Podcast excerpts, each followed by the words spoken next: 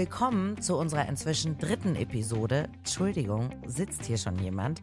Dem neuen Podcast zur Initiative Digitale Schiene Deutschland von der Deutschen Bahn. Alles zur mobilen Zukunft des Bahnverkehrs. Mein Name ist Laura Karasek. Ich treffe hier wieder auf einen prominenten Gast. Unser Promi auf dieser imaginären Zugfahrt ist ein gefeierter Schauspieler und Moderator. Wir kennen ihn unter anderem aus Filmen wie Polizeiruf 110 oder TV-Shows wie Promi Big Brother und neuerdings auch vom Sat1 Frühstücksfernsehen. Ich freue mich sehr auf Jochen Schropp. Außerdem hat Jochen sich dieses Jahr im Stern geoutet, was ihn sehr viel Mut gekostet hat. Wir sprechen mit ihm über Frühaufsteher, über Familiensorgen und natürlich darüber, was Freiheit für ihn bedeutet. Außerdem spreche ich ja in jeder Folge auch immer mit einem Experten zum Thema digitale Schiene Deutschland. Diesmal mit dem Head of Kai Euler. Nicht nur, dass er optisch den George Clooney-Faktor in diese Podcast-Episode mitbringt, was mich natürlich ganz besonders freut. Er weiß vor allem ganz genau, wie das Programm Digitale Schiene Deutschland die Bahn nach vorne bringt und warum das gut für die Fahrgäste ist.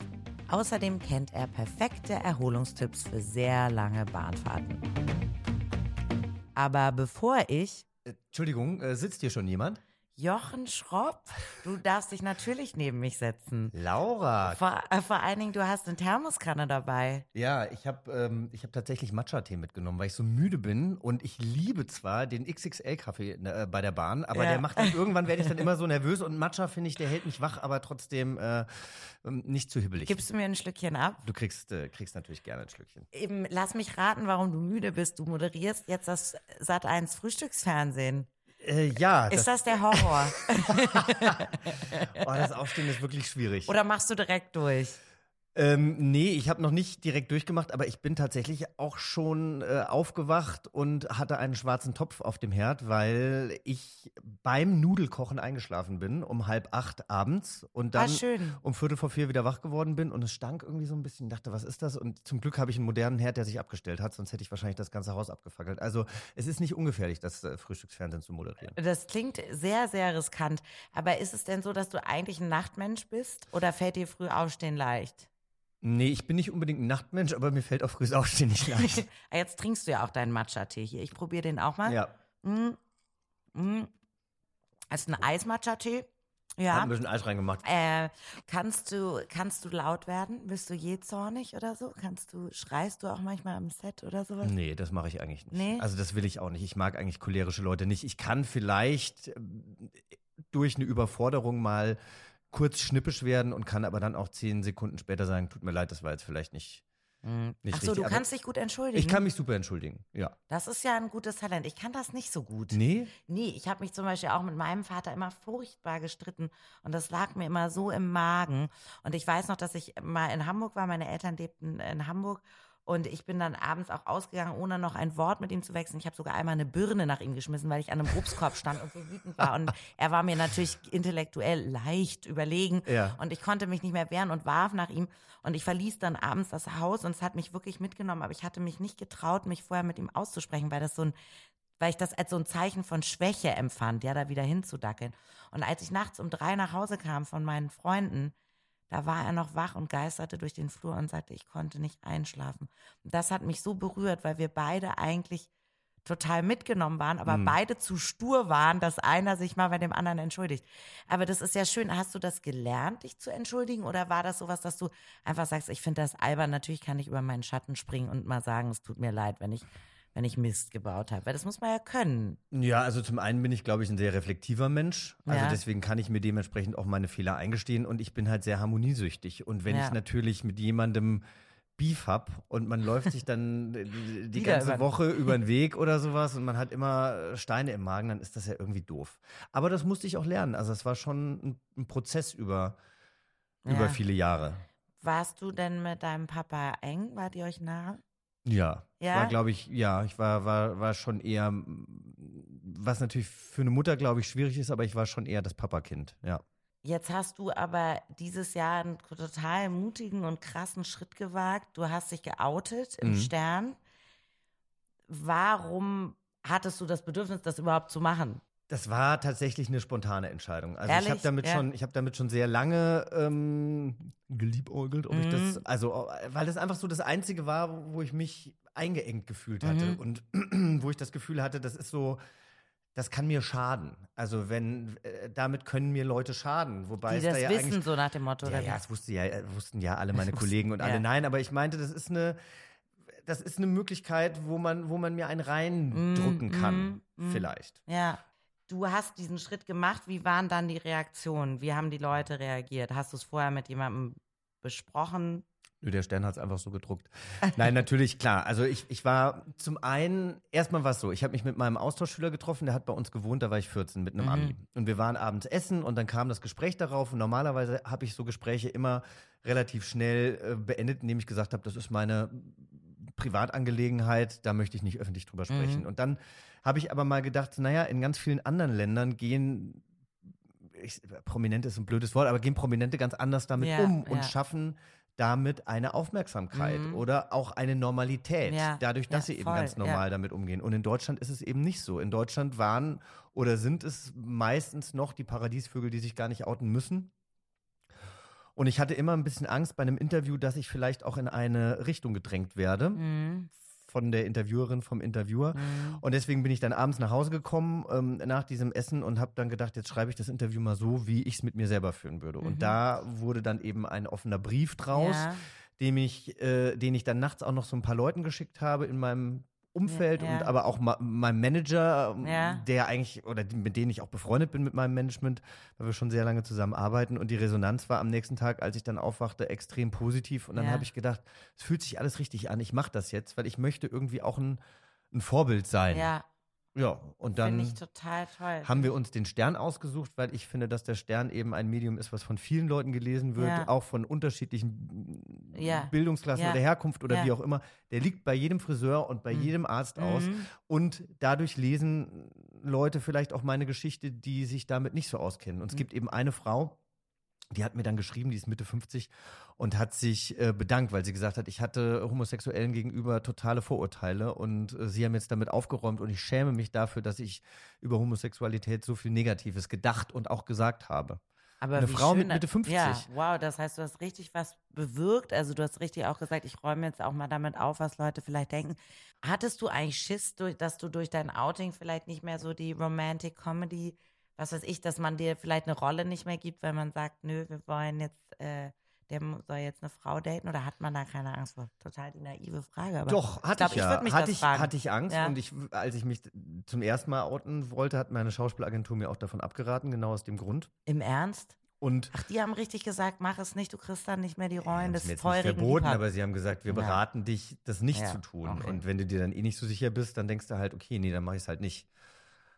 Und ähm, ja, jetzt, jetzt spiele ich eine heterosexuelle Rolle und ich durfte auch, äh, also das, das war jetzt, das war jetzt irgendwie äh, kein großes Problem. Also das Stück heißt äh, Monsieur Pierre geht online. Das Ja. ist äh, ein französischer Film gewesen und ähm, der wird jetzt in ein Theaterstück. Da spielst du die Hauptrolle. Da spiele ich mit Walter Plate die Hauptrolle. Und das machst du dann parallel, also die müssen sich jetzt so ein bisschen nach dem Frühstücksfernsehen erhalten. Oder stehst du einfach um 2.30 Uhr auf, machst Frühstücksfernsehen, probst dann bis 10 Uhr abends, schläfst kaum und äh, Ja, es ist, es ist so schlimm, es ist nicht ganz so schlimm, aber ja, ich habe, äh, ich bin beim Frühstücksfernsehen bis ungefähr um 12 und dann äh, das wäre ja schön, wenn man dann einfach Feierabend hätte, Ja, oder? aber dann fahre ich halt in den Westen und dann probe ich noch bis 18 Uhr und dann, äh, dann habe ich ungefähr noch zwei Stunden. Dann wieder Wow. Es ist ein bisschen Zwei ätzend. Stunden Leben. Das kann auch Da nicht, ja, du- das kann auch nicht. Was ist mit deinem Privatleben? Was soll aus dem ja, werden? Bisher geht's noch, aber ich muss auch sagen, also ich frage mich dann auch manchmal so, ich weiß nicht, wie, wie du so bist, aber ich frage mich dann auch manchmal so, warum gebe ich mir diesen ganzen Scheiß eigentlich?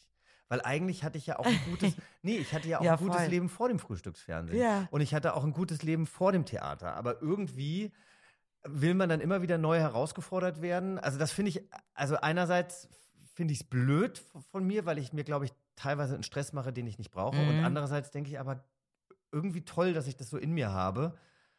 Dieses, also ich Weil glaube, der Stillstand einfach, Genau. glaube ich, nie kommen wird. Und ich glaube, was schon auch cool ist, ist, wenn man eben so dieses Rastlose, das hat ja auch was Positives. Also es ist ja eben nicht immer nur Gier und man will immer mehr und man ist nie zufrieden und man ist nicht genügsam, sondern es ist ein wahnsinnig großer Antrieb, diesen Ehrgeiz zu haben und auch Bock drauf zu haben auf so eine Herausforderung und zu sagen, ich bin nicht bequem, ich bin noch nicht fertig, ich möchte das noch machen, weil ich finde auch alles daran ist auch irgendwie eine Bereicherung. Also man fragt sich ja jedes Mal, warum mache ich das? Es könnte so bequem sein, ich könnte es so einfach haben, aber es reicht einem eben noch nicht. Und das ist, glaube ich, weil, wie du gesagt hast, man neugierig auf Menschen ist und weil man sagt, ich möchte irgendwie der Welt, ich, ich habe vielleicht auch etwas, was mitteilungswürdig ist und ich möchte auch auf Menschen, ich möchte Begegnungen haben und mhm. sowas. Und das ist ja was total Cooles. Trotzdem ist es, finde ich, auch ein krasses Gefühl, wenn man sich manchmal denkt, warum gebe ich mir das? Es ist nur Stress. Ich bin aufgeregt.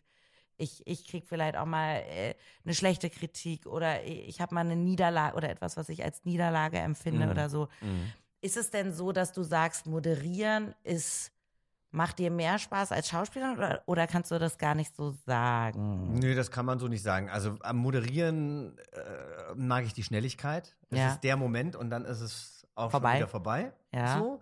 Allerdings kommt man da anderen Menschen eben auch selten wirklich näher. Also weil, ne, wir machen jetzt den Podcast Danach im, sehen wir uns nie wieder. Und im, naja, könnte ja passieren. Also das habe ich schon sehr oft erlebt, dass wenn ich eine Fernsehsendung gemacht habe mit, mit prominenten äh, Gästen, die kommen dann, während ich probe, sitzen die in der Maske mit ihrem Management, dann macht man die Sendung und dann fährt jeder in sein Hotel.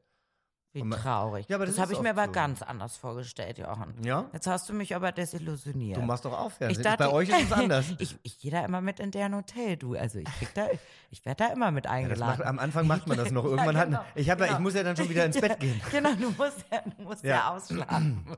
Nein, aber, und, und das liebe ich an der Schauspielerei, dass man da natürlich wirklich was entstehen lassen kann. Das kann natürlich auch manchmal frustrierend sein, wenn man eine Szene, die man selber jetzt nicht so, aus der man selber nicht so viel ziehen kann, mhm. dann zehnmal machen muss. Aber wenn man eine Hauptrolle spielt und, und wirklich so eine Figur entwickelt und dann eben auch sechs Wochen mit einem Team arbeitet oder sowas, dann kann das schon echt toll Klar, sein. es kann mega sein, es sei denn, du magst irgendjemanden nicht. Dann sind die sechs Wochen natürlich eine Qual. Ne? Das da stimmt, wobei ich dann auch wieder denke, ich meine, ich habe ja viele Freunde auch, die einen ganz normalen Job haben, wie wahrscheinlich auch viele, die diesen Podcast gerade hören, ja. ja, die über Jahre, Jahrzehnte einen, einen Job haben. Mhm. Und äh, entweder ist der richtig toll, aber welcher Job ist schon über Jahre und Jahrzehnte wirklich befriedigend? Ich meine, bei uns ist es halt so, wir müssen immer wieder aufs Neue uns testen, beweisen, uns beweisen, ja. uns äh, spiegeln lassen, uns bewerten lassen. Aber dafür ähm, haben wir natürlich auch sehr viel Abwechslung in unserem Leben. Es ist halt ein Pro und ein Contra ist halt immer da. Ne? Hattest du jemals Sehnsucht nach einem Bürojob? Nee, also Büro auf keinen Fall. Tatsächlich könnte ich mir dann, wenn, vorstellen, dass ich vielleicht äh, in der Gastro arbeite oder sowas. Ja, also, dass Barkeeper. Ich dann trotzdem also dein Matcha-Tee, der, der, der, der würde sich aber gut verkaufen nur für kurze Zeit oder nur diese Saison, dann hast du mich. Dann hast du mich. Das, das ist wirklich, lustig. ich bin da sowas von der, der Konsument. Eigentlich müsste man mal, es müsste auch in der Dating-Welt so, weißt du, oder überall. Nur für, nur für ganz kurze Zeit. Zeit. Nur für ganz, ich bin nächstes Wochenende schon wieder weg. Zack, bin ich verliebt. Ja. Die Leute tun sich ja schwer. Bist du jemand, der sich leicht verliebt? Ich verknall mich relativ schnell. Ja? ja. Also kannst gut schwärmen. So. Ja, ja, ja. Ich kann gut schwärmen. Ich bin aber auch, und das habe ich mir immer wieder von meinen Ex-Freunden sagen lassen, also in so einem Streit oder sowas kann ich total die Schotten dicht machen und dann bin ich eiskalt. Echt? Du ja. kannst kalt sein? Ja, und dann bin ich wirklich auch, also auch über drei, vier Tage. Dann gibt es keinen Kontakt oder so ganz kurze Antworten oder sowas. Ich hasse mich natürlich gleichzeitig, weil ich es total bescheuert finde. Ich, ich hasse eigentlich Spielereien mhm. und ich mache das eigentlich auch nicht. Ich kann dann nicht aus meiner Haut. So, solange wir uns nicht ausgesprochen haben, kann ich nicht so tun, als wäre alles gut. Dann habe ich lieber gar keinen Kontakt. Echt? Lieber drei Tage gar keinen Kontakt und dann. Ach, da bist du beinhart. Das muss ich vielleicht noch von dir lernen. Ich bin sehr inkonsequent. Vor allem mit mir selbst. Ich bin auch inkonsequent.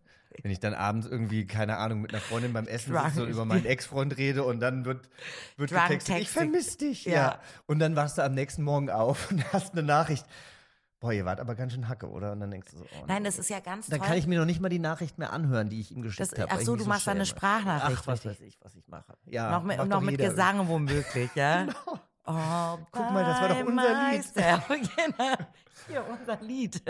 ähm, aber dieses Social Media ist schon auch beängstigend, gell? Also, dass man da so, manchmal eben in einem Augenblick denkt, das ist jetzt total witzig, das poste ich jetzt und man immer so ein bisschen Angst hat, oder war das jetzt zu viel? Also auch wenn ich mich mal politisch äußere oder so, dann habe ich immer danach so kurz dieses Uh, oder soll ich es doch lieber löschen? Also man, man, Ja. ne, man hat manchmal so ein Unbehagen. Ich glaube, man muss sich da erstmal so finden, was man posten kann und was man nicht posten kann. Und, ähm, Du hast ja sehr viele Follower, dann ist es ja noch riskanter.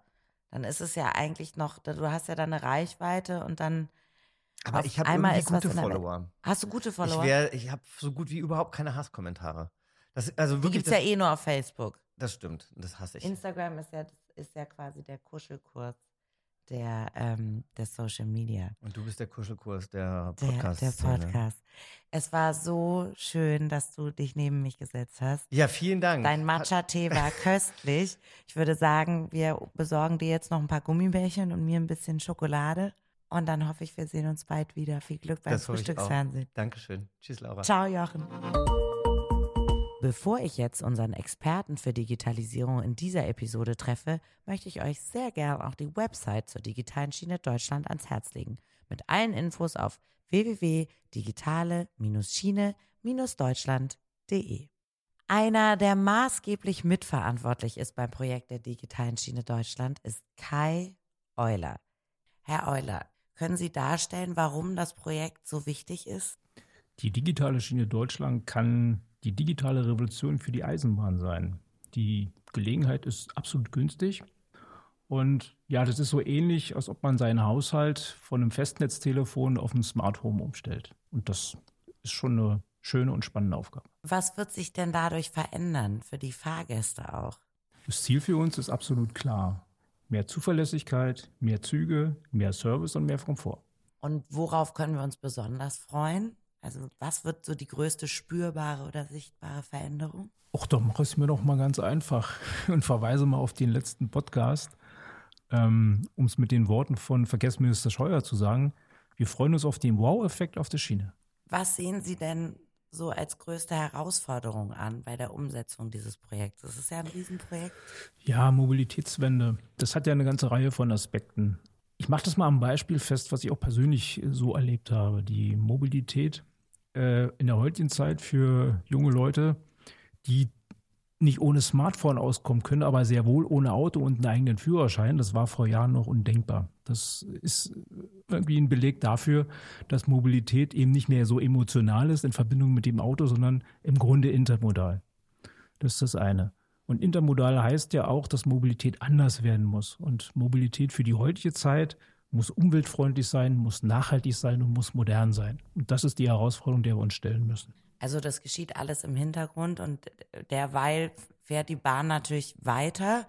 Gibt es denn auch umweltliche Aspekte, die, die, die dabei zu beachten sind? Oder wird es noch umweltfreundlicher? Oder was Also- bedeutet das für die Umwelt? Die Verkehrswende ist dringend nötig. Man erinnert sich da nur an die letzten Ereignisse, was Fahrverbote in größeren deutschen Städten anbetrifft und die Klimaziele, die hochgesteckt sind, äh, wo wir aber noch genügend Ideen brauchen, um die zu erreichen. Und ich glaube, eine leistungsfähige Bahn, die durch die digitale Schiene Deutschland geschaffen werden kann, bedeutet ganz klar weniger CO2, weniger Energieverbrauch und nachhaltige Mobilität. Ist es denn so, dass Sie schon sehen, dass diese digitale Schiene Deutschland, dass das Projekt das Unternehmen verändert? Oder wie wird sich das Unternehmen dadurch verändern? Sehr grundlegend. Es werden viele, viele neue interessante Fachbereiche äh, entstehen und wir haben einen anspruchsvollen Übergang zu managen, äh, in dem es erforderlich ist, das vorhandene, gute und nachhaltige Eisenbahnwissen mit dem neuen digitalen Know-how zu kombinieren. Was sind das für Berufsbilder? Oder was müsste ich dafür können? Oder was wäre so ein spannendes neues Berufsbild? Wir brauchen auf der einen Seite Eisenbahner mit Betriebswissen, die auch Spaß an dem Übergang in die digitale Welt haben, auf der einen Seite. Auf der anderen Seite aber auch Leute mit digitalem Know-how, möglichst auch aus anderen Branchen. Und die beiden Bereiche zusammen, die beiden Profile zusammen ergeben dann am Ende ein gutes Ergebnis, so hoffe ich. Warum ist jetzt die beste Zeit, sowas umzusetzen oder mit so einem riesigen Innovationsschritt anzufangen?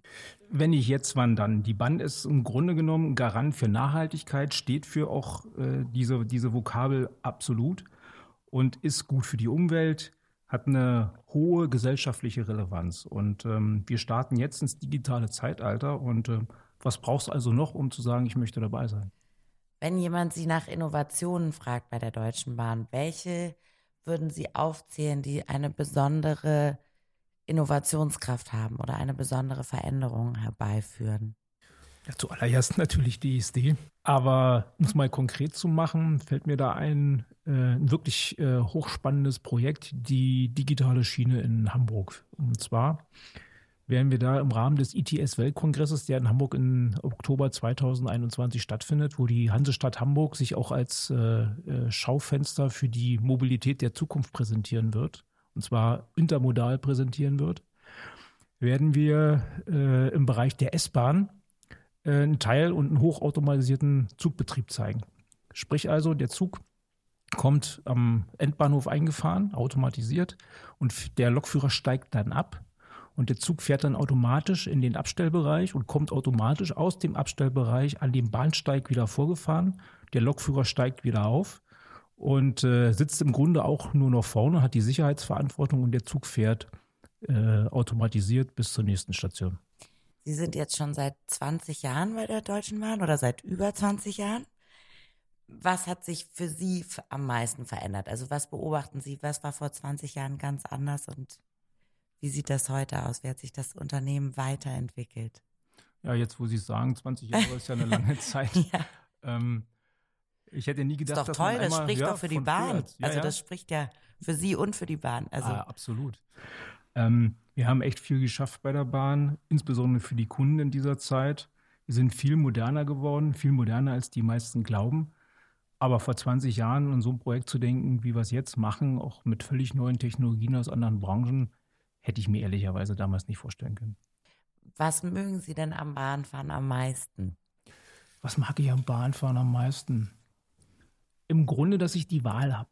Ich habe die Wahl zu arbeiten, was ich natürlich immer tue, äh, in Ruhe mal ein Thema zu durchdenken. Und äh, ich glaube, das ist, das ist in keinem anderen Verkehrsmittel so möglich. Wirklich so. Ich sehe die, die, so eine Bahnfahrt oft als Entschleunigung für mich selbst, also als so einen wahnsinnigen Zeitgewinn, weil man wirklich mal für sich ist, gerade wenn man sonst immer so in dieser Hektik ist. Also ich kann da wunderbar lesen, ich kann da wunderbar schlafen, wie ein Baby und ich kann aber auch sehr gut arbeiten. Sehr, sehr schön. Gibt es eine, haben Sie eine Bahnstrecke, von der Sie sagen, da lohnt es sich nicht zu schlafen, sondern und auch nicht zu arbeiten, sondern die Augen aufzureißen und aus dem Fenster zu schauen, weil es besonders landschaftlich oder irgendwie besonders beeindruckend ist? Natürlich vorneweg der Klassiker, das ist die Rheinstrecke zwischen Bingen und Koblenz. Aber ähm, ich muss auch ganz ehrlich sagen, meine tägliche Fahrt zur Arbeit auf der Berliner Stadtbahn, die ist auch sehr schön. Es ist äh, täglich eine neue Stadtrundfahrt und äh, man kann es genießen. Wenn Sie einen Wunsch frei hätten für die Deutsche Bahn, welcher wäre das? dass wir die vielfältigen Chancen und Möglichkeiten aus der Digitalisierung für das wirklich tolle System Bahn gut nutzen und äh, so nutzen, dass wir es viel positiver rüberbringen können auf die äh, und viel mehr Service und äh, Leistungsfähigkeit für die Fahrgäste bieten und am Ende dann auch unsere Fahrgäste, unsere Kunden, die gute Leistung, die an vielen Stellen auch gebracht wird, vielleicht noch ein bisschen mehr würdigen können als jetzt. Das klingt nach einem sehr schönen Wunsch. Vielen Dank für das Gespräch, Herr Euler. Sehr gerne. Vielen Dank fürs Zuhören bei Entschuldigung, sitzt hier schon jemand? Dem Podcast der Initiative Digitale Schiene Deutschland von der Deutschen Bahn. Wenn euch der Podcast gefallen hat, freuen wir uns riesig, wenn ihr euren Freunden, Kollegen oder Sitznachbarn empfehlt oder ihr lasst eine positive Bewertung bei iTunes, abonniert uns doch auch gerne bei Spotify.